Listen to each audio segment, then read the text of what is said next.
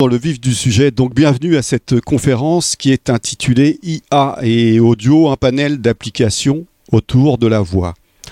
Donc euh, après la conférence de ce matin, je sais que certains y étaient, euh, qui portaient sur euh, intelligence artificielle et musique. Voici une seconde conférence donc où on va parler audio et intelligence artificielle, mais cette fois on va s'intéresser à des applications, à des domaines qui touchent euh, la voix humaine. Alors, il existe des applications qui fonctionnent déjà, qui sont utilisées quotidiennement. Il y en a d'autres qui sont encore à l'état de projet de développement. Euh, on peut en citer quelques-unes, euh, comme ça, par exemple, réduire le bruit. Améliorer l'intelligibilité de la voix humaine, ça peut faire appel à des technos d'intelligence artificielle, produire une voix euh, de synthèse, cloner une célébrité, rechercher une expression à partir de la piste son, valoriser des archives, optimiser le multilingue. Alors, comment tout ça fonctionne? Qu'est-ce qu'on peut attendre de ces euh, nouvelles euh, possibilités et comment cette technologie va impacter notre industrie, quels sont les avantages, quels sont les inconvénients, les questions morales ou éthiques éventuellement que toutes ces euh, technologies pourraient poser. Voilà. Pour répondre à toutes ces questions, euh, à mes côtés, donc trois intervenants.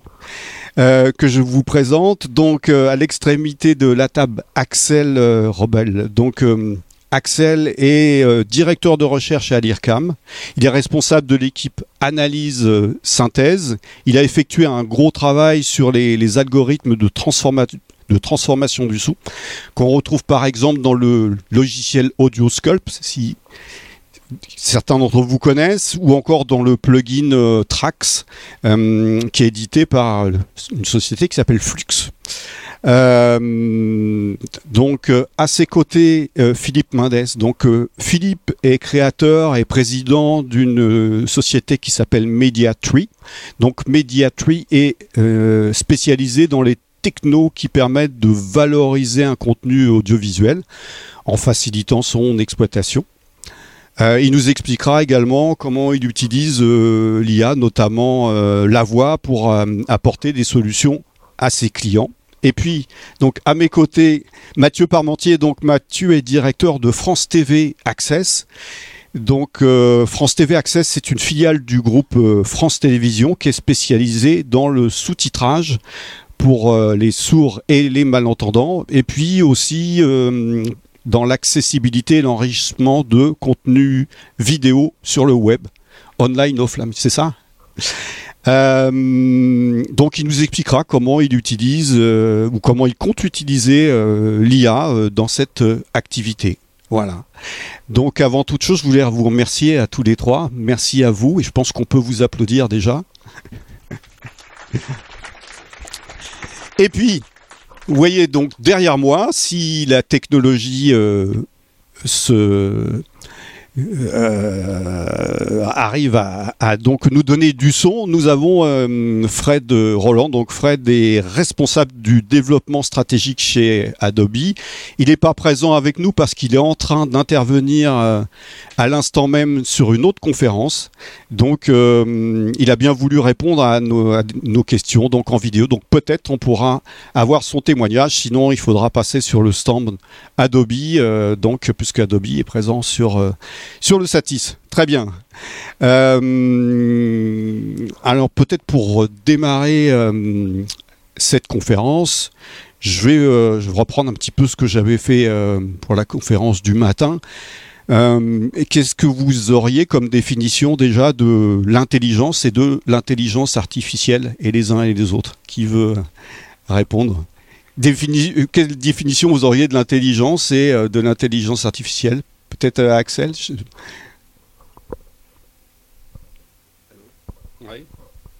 C'est le bouton euh, poussé en haut. Voilà. Euh, oui, bonjour. Merci pour l'invitation ici pour cette conférence. la question, bien sûr, tout de suite, elle est difficile. L'intelligence, je dirais, on ne la comprend pas vraiment. Donc euh, les, euh, les, définitions, ils changent tout le temps. bien sûr pas tous les cinq minutes, mais donc au fur et à mesure, notamment que les, les technologies avancent, on se dit bon, si la machine peut le faire, donc euh, ça, ça va pas être tellement intelligent. Moi, je dirais, l'intelligence doit non désigne une capacité de, de, confronter des nouveaux problèmes et d'appliquer des, des, solutions à ces nouveaux problèmes. Donc, un certain transfert des technologies ou des, des méthodes qu'on a appris avant à des nouvelles situations. Ce serait pour moi mm. ça l'intelligence aujourd'hui que, que je, je, le définirais. Et pour euh, l'intelligence artificielle, donc là aussi ça, ça, a bougé parce que en gros tout ce qui fait apprendre une machine euh, est considéré comme intelligence. Donc euh, intelligence artificielle. là, il y a des algorithmes qu'on utilise depuis déjà 30 ans qui juste adaptent des classes on trouve des classes automatiquement. Donc ça c'est euh, et ça, ça a évolué bien sûr aussi. Bah, je sais pas, c'est trop long Non, non, non, il faut. ça évolue aussi bien sûr euh, avec la technologie, mais euh, en gros tout ce qui fait qu'un algorithme ou une machine peut faire des choses que on attache à un, comportement intelligent et donc il y a notamment cette question d'apprentissage. même si donc si on a appris quelque chose, ça ne veut pas dire qu'on l'applique à toutes sortes de problèmes, différents problèmes dans différentes situations. Mais euh, voilà, donc toutes les petites choses qui. Mais toi bien proche du micro, parce que je suis pas sûr qui. Est-ce que vous entendez bien dans le fond? Ouais, peut-être. Euh, bon. Ouais, je veux bien, ouais. Ah. D'accord. Ok. Merveilleux, merci. Alors il est bien sur les écouteurs. Je vais enlever le son au maximum. Voilà. Alors, hop là.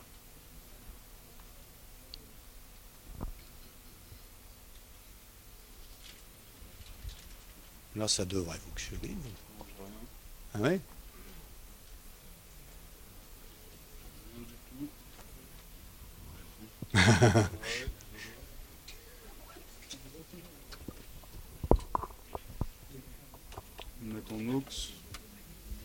Et en, en live Non, j'ai rien. Et en. Ouais, ouais, en live Ouais, j'étais en live. Et t'as mis du gain Ouais. ouais bah, Autour de l'IA et de l'audio. Chez Adobe, nous avons un, un, grand, un grand nombre de projets de recherche et de plus en plus. Ok, très bien. Bon, excusez-nous pour le. Bah non, c'est nous. Le petit contretemps. L'intelligence a gagné sur ce coup-là, ça c'est déjà pas mal. Bravo. Donc on, bah, on fera intervenir euh, Fred Roland après, excuse-moi Axel. Donc nous en étions l'intelligence.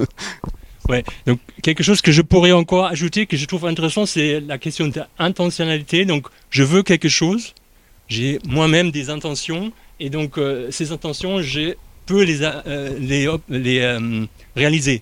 Et donc ça peut changer au, euh, euh, au mesure de, de, l'évolution et du temps.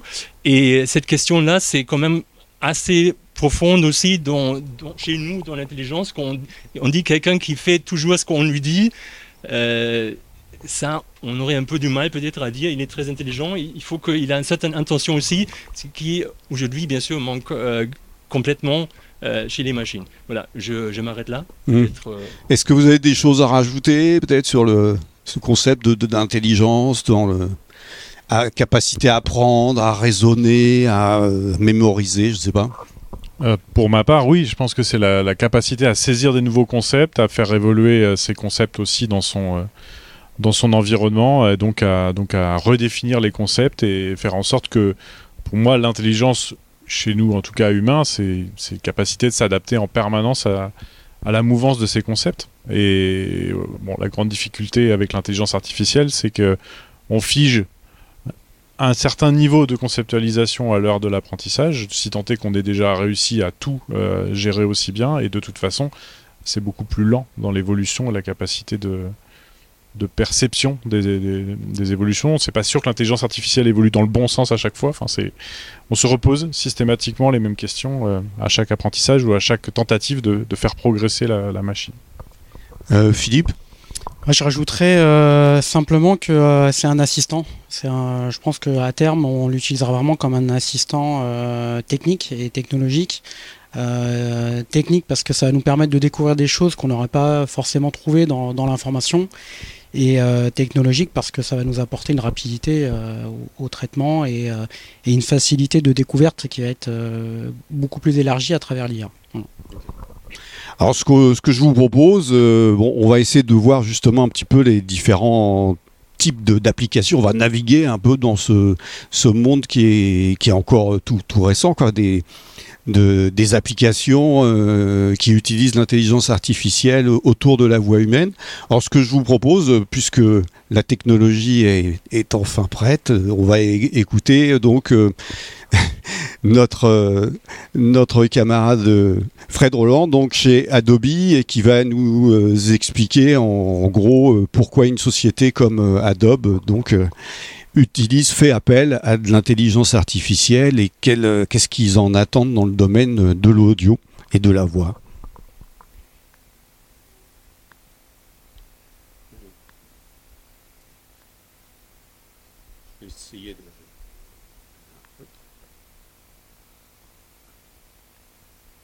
Donc, je suis Fred Roland, responsable des relations stratégiques chez Adobe pour les solutions audiovisuelles professionnelles. Donc, c'est toutes les applications euh, audiovisuelles euh, de Creative Cloud, donc Premiere, After, euh, Audition Media Encoder et également la plateforme Frame.io. je suis ravi euh, d'être parmi vous pour répondre aux différentes questions au sujet de l'intelligence artificielle et, euh, et l'audio. Première question, quels sont les projets chez Adobe autour de l'IA et de l'audio? Chez Adobe, nous avons un, grand, un grand nombre de projets de recherche et de plus en plus euh, sur les projets de l'intelligence artificielle, autour de l'intelligence artificielle et principalement de l'audio.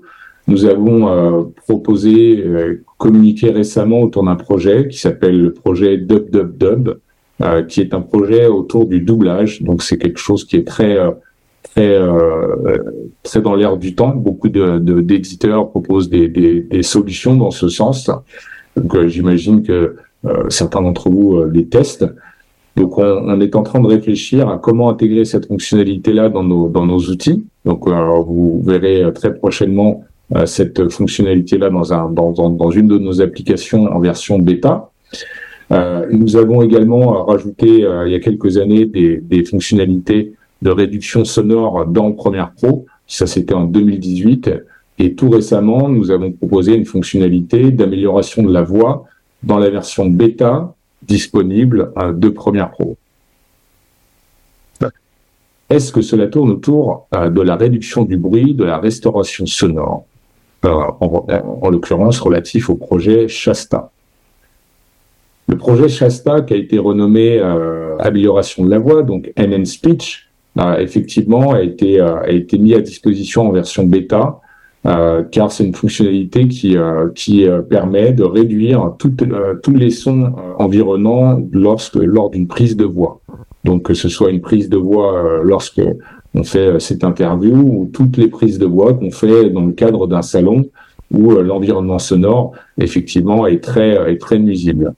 Donc cette fonctionnalité cette fonctionnalité est une fonctionnalité assistée par intelligence artificielle euh, qui a été euh, avec des, un modèle euh, qui inclut des millions de références de manière à pouvoir aider l'utilisateur en un seul clic à pouvoir corriger sa corriger une voix tout en n'altérant pas euh, la qualité sonore, la qualité sonore de la voix. donc ça, c'est un travail très minutieux qui est fait grâce à l'intelligence artificielle.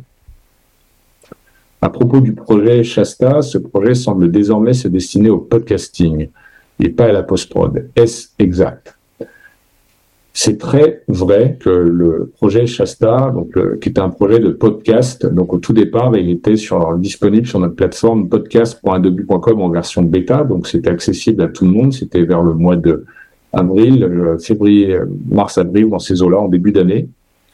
Et euh, à, la rencontre du succès de cette, fonctionnalité-là, on s'est rendu compte et la demande des utilisateurs euh, était d'intégrer cette fonctionnalité-là dans les outils euh, de post-production, donc en l'occurrence Premiere Pro et Audition. Et donc c'est ce qu'on a fait. Donc on a intégré dans la version bêta actuelle de, Premiere Pro que vous avez tous disponible si vous avez un abonnement Creative Cloud sur Premiere Pro à minima. Et donc vous pouvez tester cette fonctionnalité là d'autres applications utilisant l'intelligence artificielle en audio, recherche d'expression dans les rushs, des archives, éventuellement en musique. Effectivement, on a une, autre fonctionnalité qui est complètement transparente pour l'utilisateur. C'est dès lors que vous importez un fichier audio ou une vidéo qui inclut de l'audio, on va être capable de taguer euh, automatiquement, euh, comme beaucoup d'autres applications le font depuis quelques années, euh, la capacité à savoir si c'est une piste son, musique, pardon, une voix ou une ambiance, de manière ensuite à faire en sorte que l'application puisse proposer des outils de réglage adaptés au type de, de, de, de son auquel on, a affaire. En l'occurrence, si c'est une musique, on va vous proposer euh, est-ce que vous voulez activer la fonctionnalité d'auto-ducking qui a pour principe de diminuer automatiquement les niveaux audio euh, de cette piste dès lors qu'une voix est posée euh, sur une autre piste de manière à pas pouvoir de avoir quelque chose de, qualitatif. Bien évidemment, tous ces processus euh, sont euh, sont que des, des, des, des points clés qu'on crée sur les différentes pistes sonores. Vous pouvez garder le contrôle. C'est juste une idée de pouvoir aller plus vite, plus rapidement, avoir quelque chose, une intention plus rapidement, et de manière à pouvoir donner le contrôle à l'utilisateur a posteriori. Quels sont les avantages d'Adobe pour utiliser l'intelligence artificielle plutôt que les méthodes les, de techniques de, programmation standard? Tout simplement, les, techniques de, processing audio standard euh, ont des limites. Ont des limites parce qu'on agit euh, la plupart du temps sur les fréquences. On prend l'exemple de, euh, de la réduction du bruit. Vous allez agir, vous allez avoir un, diagramme de fréquences qui va vous permettre de voir les fréquences qui vous euh, qui sont parasites. Mais en faisant ce travail-là, euh, la plupart du temps, vous allez altérer d'autres fréquences qui peuvent être euh, la voix. Donc c'est quelque chose qui est qui est très compliqué, et d'où l'intérêt de la fonction d'amélioration de la voix, qui est basée sur l'intelligence artificielle, parce que cette dernière est basée sur un modèle qui inclut des millions d'exemples de manière à ce que euh, on puisse aider l'utilisateur à, faire une comparaison automatique sans que euh, voilà que l'utilisateur ait à, se soucier de, la notion de fréquence. C'est complètement automatisé. Et sur la base de calculs mathématiques, vous arrivez à quelque chose de très précis et c'est ce qui donne la qualité euh, de cette fonctionnalité euh, assistée par l'intelligence artificielle. Donc on a exactement la même chose dans le domaine de l'image. Donc ça, dans le domaine de l'image, on, a, on avait expérimenté les mêmes problèmes. Là, aujourd'hui, on est également sur des, des, choses qui sont euh, euh la reconstitution de pixels euh, assistée par, par la machine sur la base de modèles, de millions de modèles, ce qui permet à la machine d'aller beaucoup plus vite, à faire de la comparaison et d'ajuster euh, les choses en fonction de ce que vous souhaitez faire. Donc voilà les, les quelques réponses. J'espère que ces réponses ont été claires. En tout cas, euh, je, je, vous remercie pour, pour l'attention. Merci Benoît.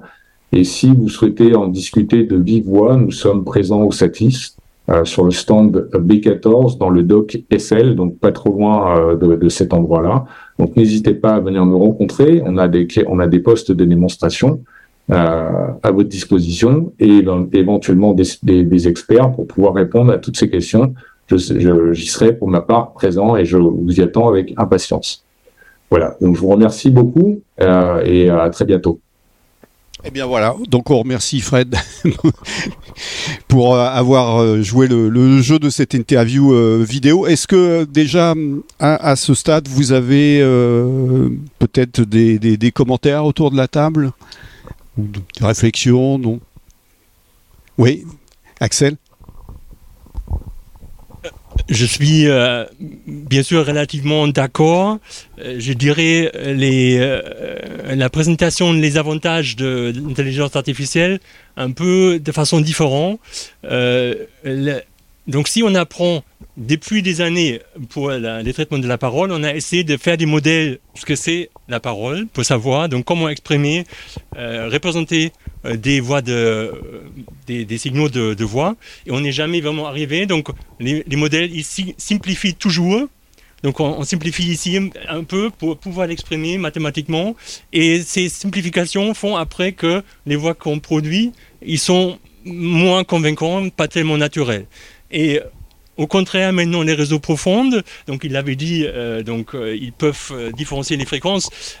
moi, je dirais plutôt, donc ils produisent, quand ils l'ont vu, des millions de, signaux de parole, d'exemples, ils peuvent produire positivement et très finement qu'est-ce que c'est une voix. Et du coup, ils peuvent beaucoup mieux différencier dans une, par exemple, réduction de bruit, quelles sont les parties qu'il faut enlever. Et même s'il y a une partie euh, fréquentiel, une bande fréquentielle qui est complètement masquée, juste parce qu'il a vu ailleurs la fondamentale, il peut compléter qu'est-ce qu'il y a très probablement là, caché. Et ça, on n'aurait jamais pu euh, faire avant, et maintenant avec les réseaux profonds, on peut faire. D'accord. Donc, on peut faire des choses qu'on qui étaient impensables de faire avec les technos traditionnels de, de filtrage et de réduction, etc. Ok, très bien. Euh, peut-être on peut continuer donc cette poursuite dans les, applications. Alors bah, Philippe, peut-être si tu veux nous, dire un mot sur l'activité de, de Mediatree et comment l'IA permet justement alors de valoriser, de peut-être de faciliter le, repérage dans des archives grâce au son, etc. C'est ça, donc euh, euh, donc on, a développé une plateforme qui permet de retrouver tout ce qui est dit en télé et radio. Et donc on utilise les, les systèmes de neurones et notamment les moteurs de transcription vers texte afin d'indexer euh, le plus rapidement possible l'intégralité des contenus. On parle aujourd'hui de euh, un peu plus de 2 millions d'heures euh, transcrites par an par nos systèmes en continu. Et notre challenge comparé à, d'autres cas d'application qui sont ceux comme on a pu voir avec Adobe même, ou même d'autres applicatifs, on est sur du temps réel. Donc euh, on a une grosse contrainte qui est euh, le traitement de l'information en temps réel et la capacité à pouvoir produire de l'information à partir de moteurs de transcription, à partir d'IA, euh, qui soit pertinente pour nos clients et la plus fiable possible et d'autant avec un délai d'information qui soit le, plus court possible. Donc on est sur ces contraintes-là et donc on pas, a un vrai savoir-faire déjà, euh, au sein de médiatrie et euh, une expertise dans cette approche-là qui permet d'aller euh, indexer de nombreuses heures de contenu en continu et de pouvoir les retrouver très facilement. Alors les cas d'usage, c'est par exemple, on va utiliser nos algorithmes pour faire de la transcription sur un JT. On va utiliser l'IA pour résumer le JT et nous dire quels sont les intervenants, quel est le temps de parole de chacun et quels sont les sujets qui ont été abordés. Voilà, ça c'est des choses que euh, historiquement on pouvait pas faire euh, manuel, enfin on pouvait pas faire avec simplement la transcription revers texte et ou en s'appuyant sur les guides de programme qui étaient euh, disponibles sur les les contenus. D'autant plus que la radio, pour avoir un guide de programme, bah, il n'est pas diffusé à l'antenne. Donc là, on a une vraie valeur ajoutée sur, cette partie-là. Et donc c'est de cette façon-là qu'aujourd'hui on, exploite, on utilise, on enrichit euh, parce que c'est un vrai jeu d'enrichissement, un vrai jeu euh, d'industrialisation. On est vraiment sur, cette, sur cet aspect-là. Et, euh, ça apporte des, fonctionnalités qui sont très intéressantes pour, je dirais pour, le, pour le futur et, une approche assez révolutionnaire dans les médias. quand on a préparé cette conférence, j'avais évoqué une, une, émission d'infotainment, comme on dit. Est-ce, que tu, est-ce qu'on peut la citer? Est-ce que tu peux expliquer? Oui, je pense que dans la plupart, tout le monde connaît euh, l'émission Quotidien, donc euh, sur, euh, TMC, de Yann Barthès de Bangoumi. Bon, bah voilà, c'est des gens avec qui on travaille depuis de nombreuses années qui leur permettent d'accéder à de l'archive audiovisuelle très rapidement, avoir de l'information pertinente et rapide avec finalement un, panel de documentalistes qui sont amenés à faire mieux avec euh, moins d'outils. Et donc du coup, on apporte une, vraie valeur euh, dans, leur euh, création de, contenu et dans leur méthodologie de travail. D'accord. Ok, très bien, bah, merci. Est-ce qu'il y a d'autres peut-être cas pratiques ou exemples qui, pourraient nous, nous parler? Alors les marques, c'est vrai que les marques sont, sont des, sujets, des sujets importants. La détection musicale également, la détection des publicités. L'IA nous permet aujourd'hui d'aller définir dans les bandeaux publicitaires TV ou même TV radio cette capacité à savoir si finalement l'audio n'a pas été accéléré dans le cas d'une chaîne radio et d'une publicité avec généralement les, les, mentions légales qui sont assez mâchées en vitesse 1.5, 1.2, voire 2.0 et donc on permet, ça nous permet d'aller détecter ce genre de, cas de figure là euh, sachant que le moteur est capable de le transcrire mais euh, sachant qu'il a une capacité de transcription euh, référencée par mot, par mot par minute. Bah, du coup on sait calculer du coup à l'avance si les génériques de fin ont été raccourcis ou pas ou ont été allongés. Et dans le cadre de l'audiovisuel on utilise également sur l'identification des, des bandeaux dans les pubs ou de l'information présente euh, dans des JT. Exemple, euh, j'ai un bandeau d'habillage avec euh, telle personnalité qui est intervenue. Bah, ça, c'est pas transcrit à l'audio. Donc c'est pas disponible. Bah, nous, on est capable de le retrouver. Et on le trouve en temps réel. Et donc c'est pas simplement sur dire bah, donnez-moi votre archive, on va le trouver. Je dirais que ça, c'est avec n'importe quel outil open source sur le marché, on est capable de, le traiter de manière unitaire et de manière assez fiable. Aujourd'hui, notre capacité, c'est de l'industrialiser et de le rendre accessible à tout le monde. Très bien. Et, sinon, cette euh, intelligence artificielle, je crois qu'elle est, elle est entraînée, c'est ça Tu peux nous. Oui, alors une intelligence artificielle, comme disait, euh, comme disait tout à l'heure euh, Mathieu, hein, il faut, faut-il encore déjà qu'elle soit bien entraînée? Et une fois qu'elle est bien entraînée, elle suffit plus. Donc, elle va fonctionner un certain temps, mais à partir d'une certaine durée, elle va perdre en fiabilité et donc elle va avoir une phase descendante dans, son, dans sa performance qu'il faudra de nouveau réentraîner. Et c'est la même chose dans les moteurs de transcription web qu'on utilise. On fait une indexation aujourd'hui et une mise à jour quasiment tous les 24-48 heures. Donc c'est euh, pour être, euh, encore une fois, atteindre des seuils de performance qui sont supérieurs à 95, 96, 97% de résultats positifs. Très bien, bah, merci pour toutes ces, infos. Euh, je me tourne vers toi, Mathieu. Est-ce que tu peux nous, nous expliquer alors comment l'IA euh, est ou sera utilisée euh, dans, chez France TV Access et pour quel type d'application? Alors d'abord au sein de France TV, enfin moi je suis très admiratif de la de la solution de Philippe hein, parce que on a aussi euh, une autre entreprise française euh, qu'on connaît bien qui s'appelle Newsbridge, qui travaille vraiment sur cette analyse multimodale, à la fois le son, l'image, la mise en relation de, tous ces concepts et qui nous permet d'aller détecter euh, des mots-clés qui nous intéressent. Je pense que dans le cas de quotidien, en fonction de la journée, de l'actu, ils vont s'intéresser à, à, voir la résonance d'un mot-clé ou d'une personnalité qui a pris une parole sur tous les canaux différents que tu analyses en direct.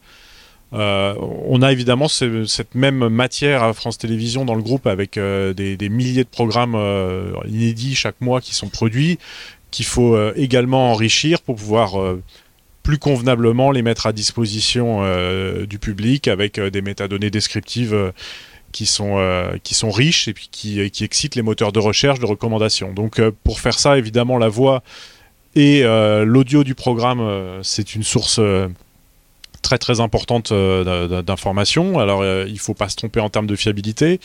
Euh, il faut être sûr de, notamment de détecter les, bonnes thématiques, mais également le, le sens, éventuellement même l'émotion qui est attachée à ces, à ces thématiques-là. Donc là, on rentre dans le domaine de toutes les IA qui, au-delà de transcrire la voix, vont commencer à l'analyser.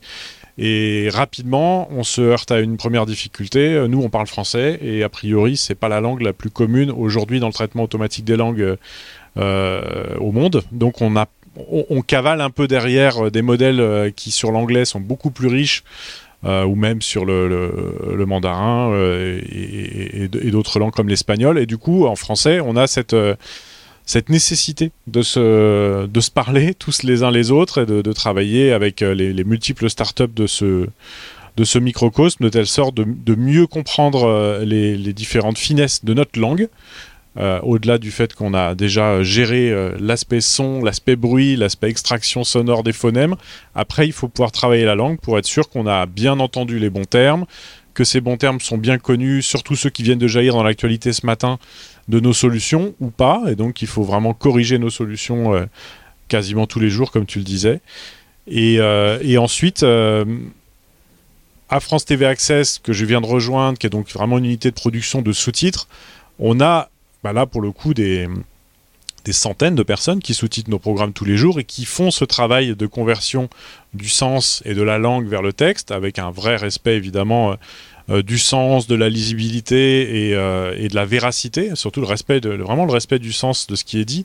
Donc on se rend compte ici qu'il y a vraiment des complémentarités c'est-à-dire qu'à l'heure de commencer à confier une mission à une machine, le fait de savoir que, que l'homme contrôle et que l'intelligence humaine contrôle les parties les plus risquées euh, du process, euh, bah, nous font tout de suite euh, penser qu'on peut avoir des directions nouvelles. Aujourd'hui, on va vraiment hybrider nos, outils.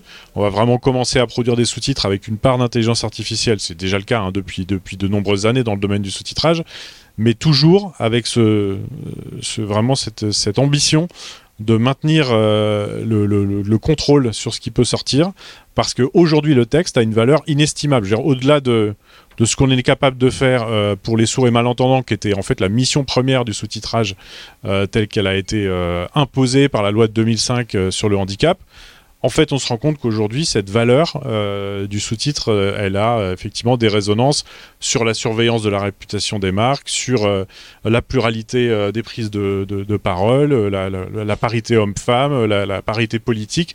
Enfin bref, c'est un matériau incroyable si, évidemment, on le traite avec le respect du S en Ok, et sinon, oui est-ce que tu, peux citer d'autres euh, startups qui t'ont euh, particulièrement, euh, peut-être, qui ont retenu ton, attention? Alors, pour ne pas décourager celle que je vais oublier, c'est ça?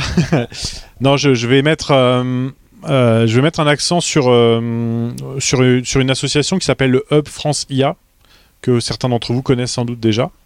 Au sein du Hub France IA, vous avez un groupe de travail qui s'appelle Voix et Langage à l'intérieur duquel vous allez trouver euh, un nombre de startups référencées, euh, certaines qui ont des vrais, euh, qui sont des vrais, comment dire, des vrais spin-offs, en tout cas de laboratoires qui ont travaillé vraiment très sérieusement sur tous ces sujets du traitement automatique des langues ou de la transcription. certaines vraiment spécialisées, notamment en ce moment, sur l'étiquetage de la langue française, parce que pour faire progresser toutes les IA qui interprètent le texte aujourd'hui, euh, quel que soit le, but et le, business qu'il y a derrière, on, a besoin vraiment euh, de quantité de conversations dûment transcrites et dûment étiquetées. Aujourd'hui, euh, la langue française typiquement est dotée de sujets, verbes, compléments et de compléments circonstanciels, de compléments du nom, de tout un tas de, choses pour ceux qui se rappellent de leur enfance et des analyses grammaticales qu'ils avaient à subir en primaire. Eh ben, il faut savoir qu'aujourd'hui, les IA euh, de traitement automatique des langues sont pas super bonnes en analyse grammaticale du français. On a, une langue qui est pas si facile que ça, on a, beaucoup d'exceptions à gérer, et effectivement, c'est aujourd'hui encore nécessaire d'aller étiqueter euh, tout un tas de, de datasets pour pouvoir entraîner euh, les outils de demain qui seront très bons sur la langue française.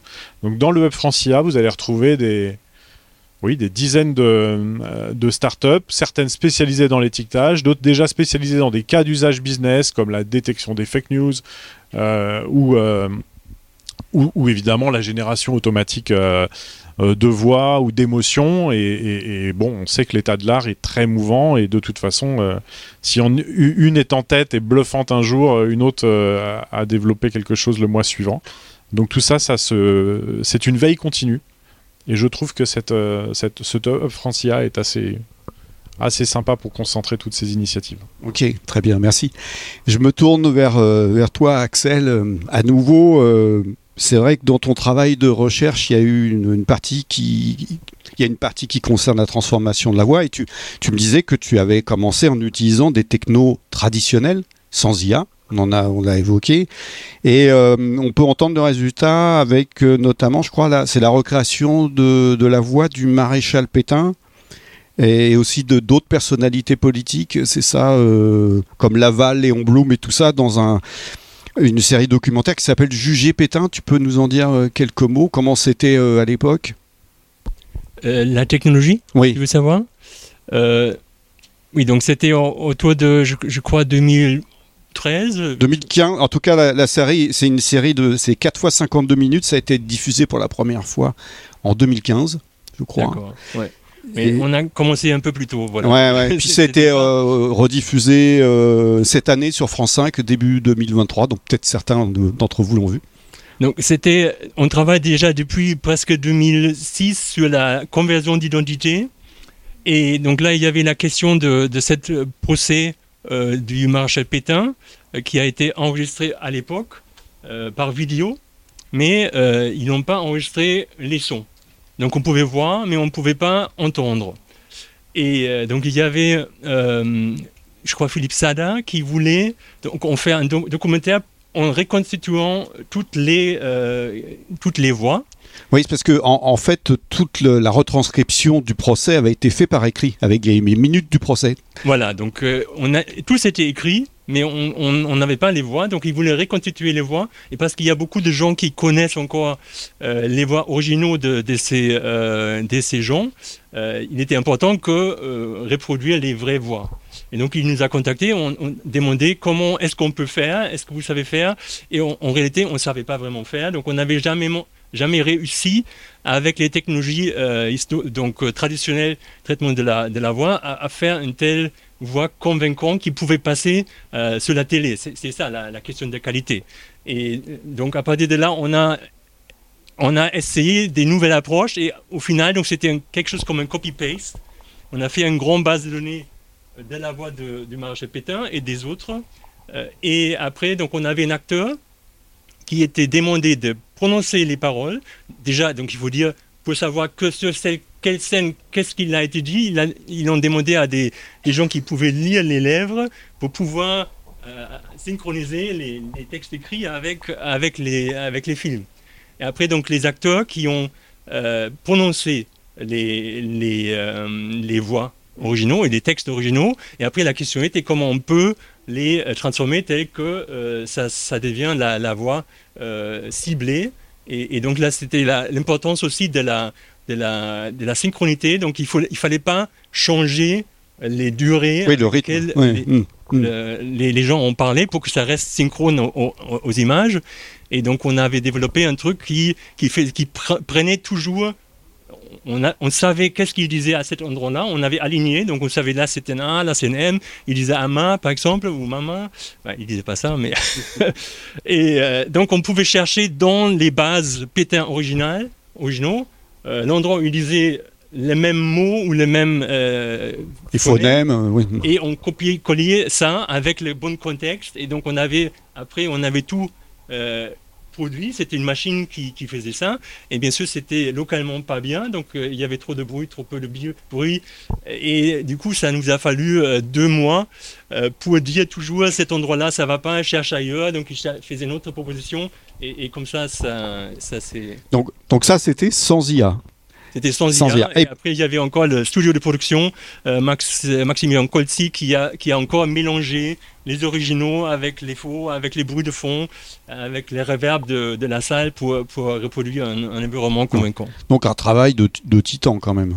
Mm. Ok. Et puis euh, ensuite, euh, avec maintenant euh, le concours de l'IA et du machine learning, on peut peut-être citer la collaboration de l'IRCAM avec Thierry Ardisson, qui est venu euh, vous consulter pour euh, Hôtel du Temps. Hein, donc Hôtel du Temps, euh, c'est un concept d'émission euh, où il y a une célébrité euh, disparue qui en fait raconte sa vie, raconte sa propre histoire. Alors je sais pas si vous l'avez peut-être vous dé- déjà vu. Donc parmi les célébrités, il y a eu Dalida, Jean Gabin, Coluche, Johnny Hallyday, et j'en passe. Et donc pour pour y arriver, l'émission fait appel à votre technologie, c'est bien ça? Ouais, donc ça, c'est peut-être un peu raccourci. Donc, pour, et nous n'avons pas collaboré sur tous les personnages. Jean Gabin, euh, euh, c'était par exemple, c'était au début, on n'était pas encore, il en- nous avait pas encore demandé. Donc ça, c'était aussi un acteur. euh, qui, qui faisait le doublon de, de, de dubbing. Oui. Et après, il y avait donc euh, Dalida. Donc là, il nous a contactés pour voir si on ne pouvait pas euh, refaire sa voix. Et donc, euh, on était juste sur un projet de recherche qui, avait cette, cette question et euh, qui posait cette question. Et donc, on avait à peu près, on avait dit, on va voir dans un an, on pourrait éventuellement sortir quelque chose qui serait possible, qui, fonctionnerait bien. Et donc, il a dû attendre sept ans et finalement, ça, ça a suffisamment bien fonctionné. Mais toujours avec l'idée aussi là, c'est un dialogue comme euh, entre nous. Donc euh, Thierry Alisson dit quelque chose, euh, Dalida doit répondre, on doit voir qu'elle répond à cette, question. Et donc ça, c'est une interaction qui ne peut pas être faite par, un, logiciel ou, par une intelligence artificielle aujourd'hui. Il manque tous les contextes euh, de, de, des capteurs, donc des voix, des, oreilles et tout ça, euh, qui réagissent, qui font réagir après et qui font ce dialogue vont entre deux, personnes. Et du coup, c'est pour ça nous, on utilise toujours des acteurs. Et après, on, a un système qui fonctionne assez similaire que pour Pétain, qui transforme euh, la, voix de l'actrice telle que, comme pour le motion capture d'ailleurs, Dalida aussi c'était euh, une actrice, donc euh, elle l'a bougé, on lui a enlevé la peau, les vêtements et les tous, et on a remis les vêtements et la peau correspondant à Dalida, et nous on fait pareil, on laisse la voix, tout le squelette, on laisse pareil, sauf la sonorité, donc le timbre, on change. Ok, et qu'on, quels avantages finalement euh, l'IA a donné euh, entre ce, ce travail-là et le, précédent Qu'est-ce que ça a changé en termes de, qualité, en termes de rapidité? Oui, donc euh, comme je disais pour, pour, le, pour, pour la pour le cas de Pétain, on avait besoin de deux mois à peu près à quatre personnes euh, à, corriger les différentes choses. Et pour euh, Dalida, c'était une semaine, une seule personne qui, qui, avait fait tous ces mélanges. Quand même, on a fait plusieurs euh, conversions, donc on avait plusieurs Dalida plusieurs modèles différents. Chaque modèle fait des erreurs un peu à différents endroits. Et comme ça, l'ingénieur de, de, son, il va parcourir entre les différentes versions pour retrouver à la fin euh, la version qui, va bien. Et certains endroits, donc par exemple Dalida, elle commençait à chanter dans l'émission. Et dans notre base d'apprentissage, donc comme c'est toujours euh, basé sur une base d'apprentissage, si on n'a pas des choses dans la base d'apprentissage, ça ne fonctionne pas. Donc ça, c'est la limitation de l'intelligence artificielle. Euh, et donc, il, a, il est allé dans la voie originale qu'on avait du coup traité avec les, des méthodes un peu plus classiques. Mais voilà, où elle rit, et elle rit, donc là aussi, ça ne fonctionne pas. Et donc, elle est passée dans le rire original. Mais le rire original, on n'est pas très capable d'identifier les gens avec le rire. Et du coup, ça ne fait pas un, grand problème. Alors, évidemment, euh, la, grosse question, c'est est-ce que demain, on pourra euh, aussi euh, utiliser cette technologie-là dans le cadre peut-être d'une post-synchronisation, c'est-à-dire que un acteur qui a fait le film ne, peut pas se déplacer, on prend un autre acteur qu'on va sans doute euh, peut-être aussi payer pas avec le même euh, cachet. Bon, ça c'est un autre débat. Et pour pour le remplacer, pour faire les, les, petits scotch en pause synchro, est-ce que ça, d'après toi, c'est quelque chose qui est possible aujourd'hui, envisageable quand? Oui, donc le projet dont j'ai parlé, c'était le projet The Voice, qui avait exactement, on était on, collaborait avec Dubbing Brothers, société française qui fait euh, tout ça. Et donc, c'était pour eux la motivation de pouvoir euh, rapidement, s'il y a une célébrité qui, n'est plus là, donc il faut changer euh, trois mots, qu'on pourrait faire ça avec un, double, un acteur quand même, qui, donc, qui reprend cette partie, mais après qu'on peut, dont on peut changer la, voix pour qu'elle elle, s'insère bien dans cette identité de la célébrité. Et, ça, ce serait possible, mais voilà. Donc on fera ça rapidement parce que c'est quand même donc euh, donc il faut collectionner les bases, euh, apprendre les modèles. Donc c'est pas quelque chose qui est super facile pour le moment à faire, mais ça va évoluer. Donc pour le moment on peut le faire, mais mm. peut-être c'est quand même aussi assez cher. Mais oui, c'est ça. donc le vrai acteur, euh, Est-ce que ça revient un petit peu à ce que tu disais, Mathieu? Est-ce que c'est c'est un problème qui est lié au, à la spécificité de la langue euh, française? Est-ce que c'est un problème qui est lié au, au manque de moyens parce que le, français est moins parlé peut-être que, que d'autres langues au niveau mondial. Qu'est-ce qu'on peut Là, dans le cadre de ce que tu, euh, du cas d'usage en tout cas du doublage, euh, comme l'a expliqué Axel, quand on quand on démonte ou on déshabille une voix, il y a effectivement son grain, son timbre, mais il y a aussi toute l'émotion. Et là, on est d'accord qu'il faut trouver un acteur qui va savoir euh, simuler l'émotion de l'acteur original. Donc aujourd'hui, si vous prenez des générateurs d'IA et que vous leur demandez de, de, générer une émotion donnée, alors certains gèrent neuf émotions, d'autres peut-être neuf émotions avec trois pas de d'émotions différentes, quoi. petite émotion, moyenne et grande émotion. Euh, c'est pas du tout la richesse, euh, évidemment, euh, qu'un véritable acteur ou actrice serait, serait susceptible de produire. Donc, et après, il y a le phonème, donc l'accent, enfin la manière dont potentiellement on peut déformer un, un, phonème et de temps en temps, effectivement, bah, tracer justement un accent régional ou, un, ou un défaut sympathique qui, personnalise une voix. Donc, tous ces éléments-là, à l'heure de vouloir, euh, en tout cas, générer une voix virtuelle réaliste, il y a encore du boulot, euh, sincère, clairement. Mais bon, en règle générale, comme dans, euh, dans tout business, en fait, sonore, il faut qu'on calcule. On a un certain nombre de savoir-faire et de confiance entre, entre nous et les clients qui nous font appel à nous, qu'il faut absolument préserver. Donc à l'heure de commencer à modifier euh, sa solution de production pour introduire de l'IA, il faut savoir aussi euh, euh, garder sa ligne, garder son honneur et être capable de garantir de la même manière, avec le même niveau de confiance, le résultat qu'on peut produire. Si on se rend compte que finalement, nous, dans le domaine du sous-titrage, par exemple, utiliser de l'intelligence artificielle pour transcrire mot à mot euh, un, sujet, une fiction, alors qu'en fait on nous demande un, sous-titrage adapté, donc il va falloir qu'on travaille de toute façon derrière à réduire, résumer, rendre facile à lire et à comprendre euh, éventuellement une scène euh, où ça parlait beaucoup avec des mots compliqués. De toute façon, la transcription, la première chose qu'on commence à faire, c'est l'effacer. Donc quel est son apport? Là, il est globalement nul. En revanche, euh, être capable, comme on fait nous aujourd'hui, typiquement euh, quand on produit un sous-titrage en direct, on utilise une solution de transcription automatique avec quelqu'un qui reformule ce qu'il entend dans un micro, donc quelqu'un qui a une vraie formation d'interprète en fait.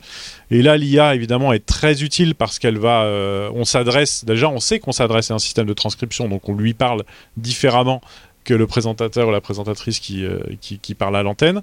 Et nous, on fait ce travail intellectuel et également stimulant d'adapter le sous-titre pour qu'il soit euh, euh, beaucoup plus facile à lire et beaucoup plus compact et, donc affiché plus longuement. Et derrière, on sait que si vous regardez la télévision en direct et que vous allumez les sous-titres, bah, vous savez qu'on met un, un, petit temps à les produire, on met quelques secondes. Donc forcément, on a aussi des algos d'IA qui nous permettent de les resynchroniser derrière pour ceux qui veulent regarder en replay une version parfaitement sous-titré. Donc ça, c'est des choses qui sont déjà en production euh, à France Télévisions où on voit bien qu'on met, euh, met l'IA au service euh, du résultat final.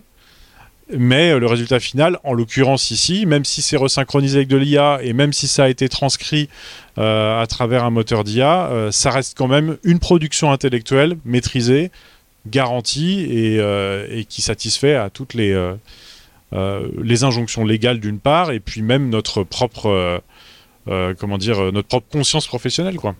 Donc ça, par exemple, typiquement, euh, ce dont tu parles, c'est déjà en place quand on, quand on voit, par exemple, le, président de la République qui, qui parle aux Français et, qu'on voit des, le, sous-titrage, c'est fait comme ça ou pas encore le, président, c'est spécial.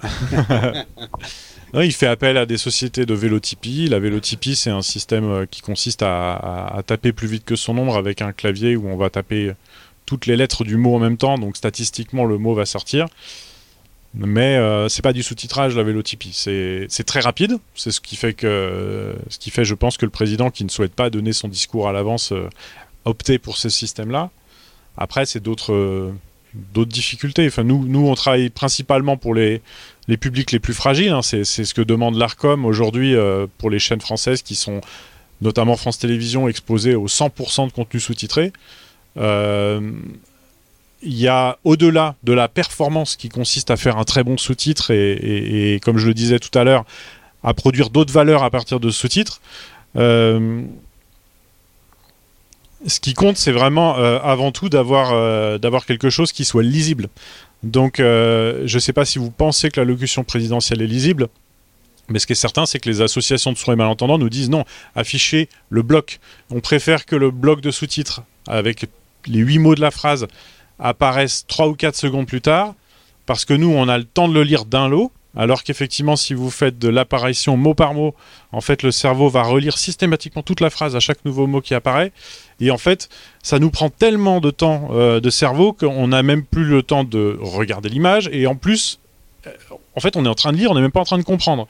Et donc, on a une espèce de, voilà, de, De de déperdition, fatigue et de déperdition d'énergie et, et sans doute même de, de perte de sens. Et alors, ce qui est problématique en plus, c'est que là, du coup, tous les Français en profitent. Donc, en fait, tout le monde est omnubilé par cette apparition de sous-titres. Mais bon, ça, c'est ça, c'est autre chose. Je sais pas si là, pour le coup, le, voilà, l'objectif est atteint. Mais euh, voilà, ce qui est certain, c'est que il y a un savoir-faire, il y a vraiment de l'humain, il y a des machines, il faut savoir s'en servir au bon moment. Et, et je pense que, en plus, ça coûte cher l'IA. Donc, on, on sait que quand on a décidé d'entraîner un modèle, euh, on le fait pas, euh, on fait pas n'importe comment. Peut-être qu'il y a un patron qui rêverait de remplacer complètement un service par un modèle bien entraîné.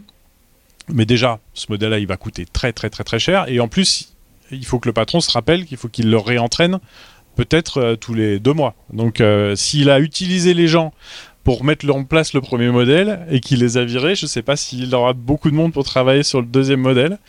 Euh, si tous les acteurs de doublage aujourd'hui, enfin tous les acteurs, actrices euh, désertent les studios parce qu'on n'a plus besoin d'eux, parce qu'on a trouvé un super modèle, euh, il suffit que la langue française évolue, qu'on ait euh, 15 nouveaux mots, euh, 150 nouvelles manières de s'exprimer, de rapper, de ceci, de cela.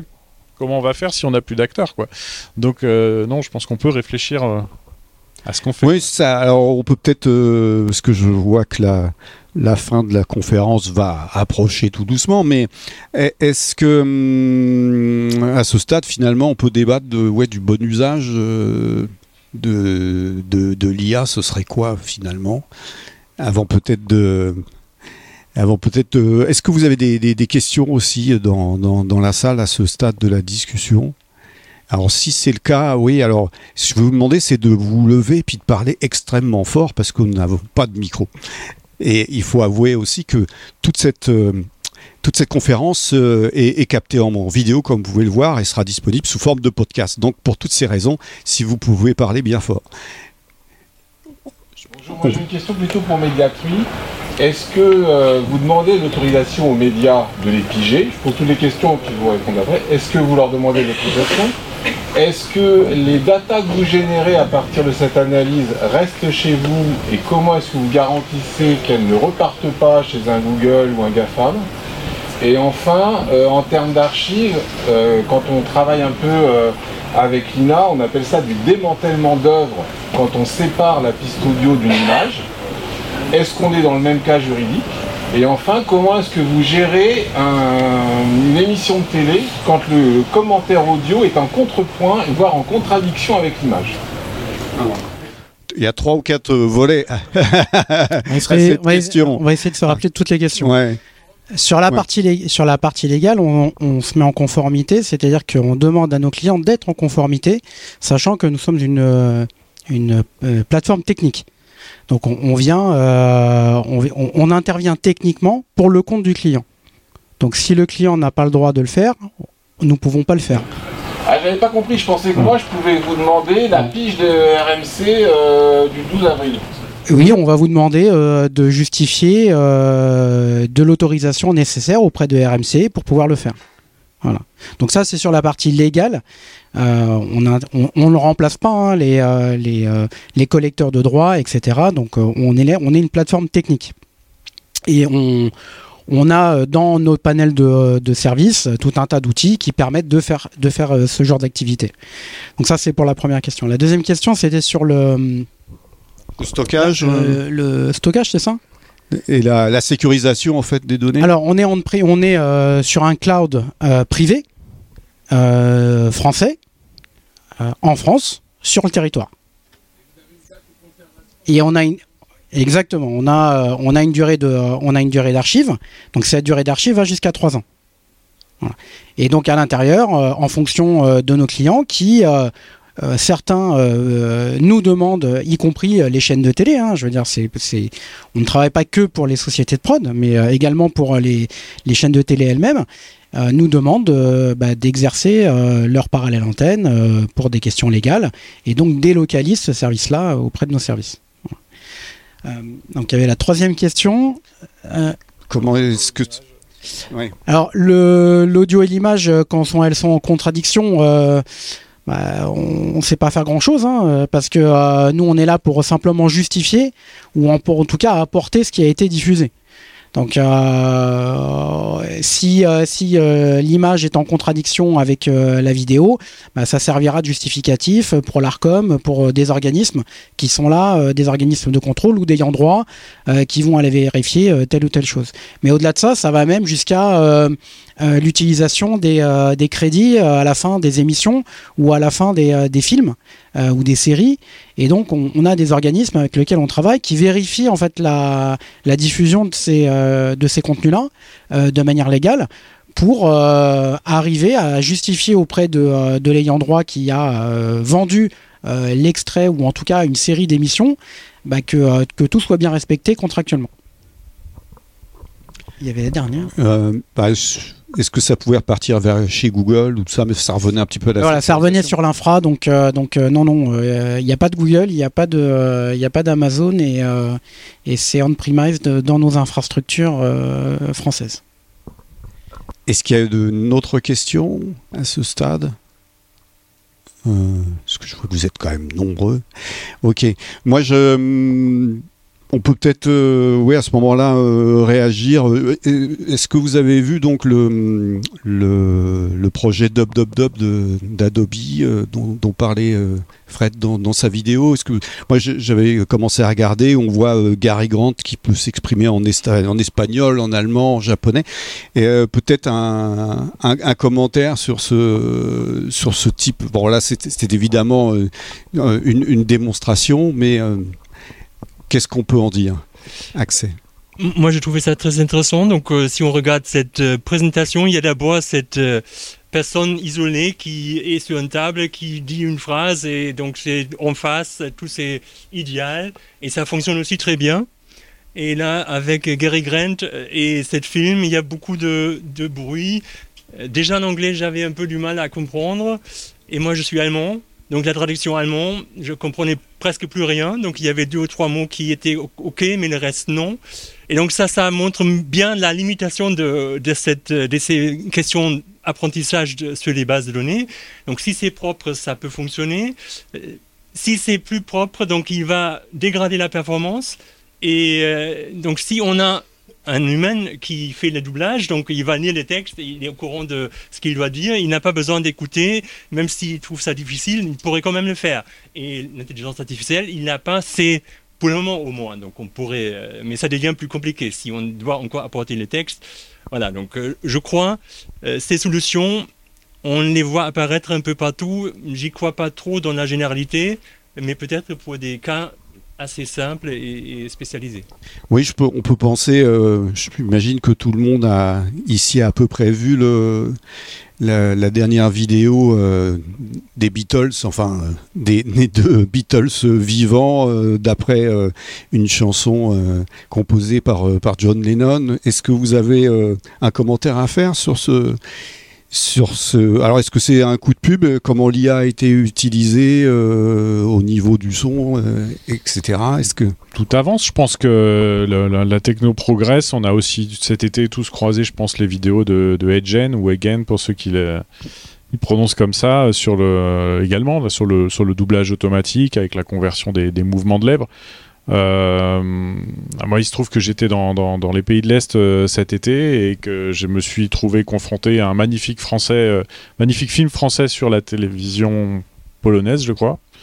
entièrement, enfin le, son du film était 25 décibels en dessous et j'avais un voice-over monocorde par-dessus qui me doublait Gérard Depardieu et toutes les actrices qui l'entouraient et, et c'était la même chose. Donc c'est je me dis que pour ces gens-là, euh, ça, si on leur offre une version même doublée euh, euh, salement, franchement, ils vont redécouvrir le patrimoine qu'on leur propose à la télévision. Mais bon, tout ça, c'est une histoire d'économie. si c'est pas bon, si c'est pas terrible, mais qu'il y a quand même un, un, marché, il y aura forcément, il y aura forcément une réalité économique derrière. Donc, on a une chance terrible en France, c'est qu'on est quand même exigeant. Euh, on a des réglementations qui le sont euh, également. On a, un, respect du droit d'auteur euh, qui se traduit dans de nombreux textes et, que l'Europe est en train de traduire dans, dans, l'IA Act. Donc tout ça, ça fait partie, je pense, du, futur qu'on est en train de se construire. Et, je pense que à la fois la techno galope et c'est bien normal qu'on soit tous impressionnés, qu'on se pose tous tout un tas de questions, mais il y a aussi un temps pour juridique, il faut le traiter. De toute façon, sinon on prend trop de risques. Donc ouais, tout ça fait qu'à mon avis, euh, si on est optimiste, et je, moi je fais partie de ceux qui le sont, euh, il y aura, il y aura de toute façon des, des bonnes décisions de prise pour que les, voilà, tout le monde soit heureux. Ok.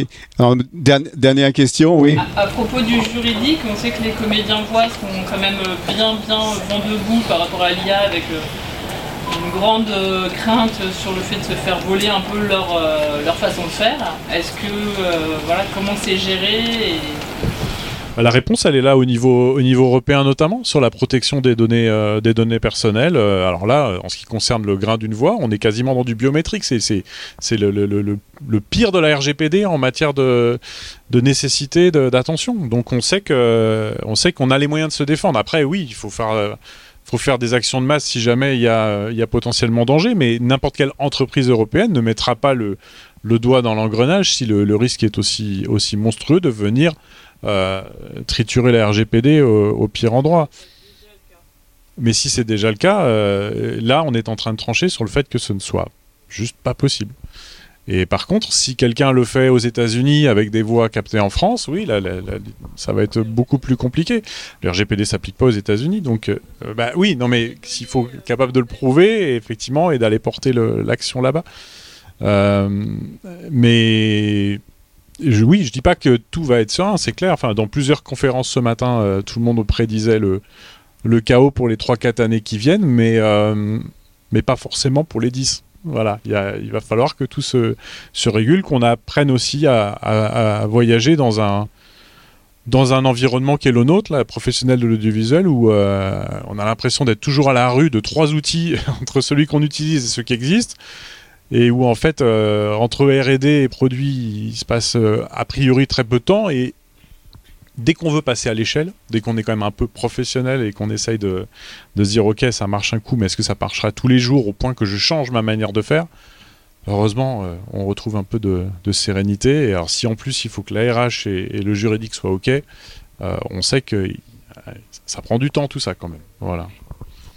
Bon, à moins qu'il y ait encore une autre question, je pense que ça peut nous, nous amener à, cette conclusion, quoi, de voilà, rester vigilant de ce que j'ai retenu, euh, s'émerveiller peut-être, euh, et, attendre, mais effectivement en, réfléchissant bien ce qui, ce qui, va venir, euh, etc. Je voulais encore vous remercier tous les trois et à Fred aussi d'être intervenu. Merci à vous. Je pense qu'on peut vous applaudir encore une dernière fois.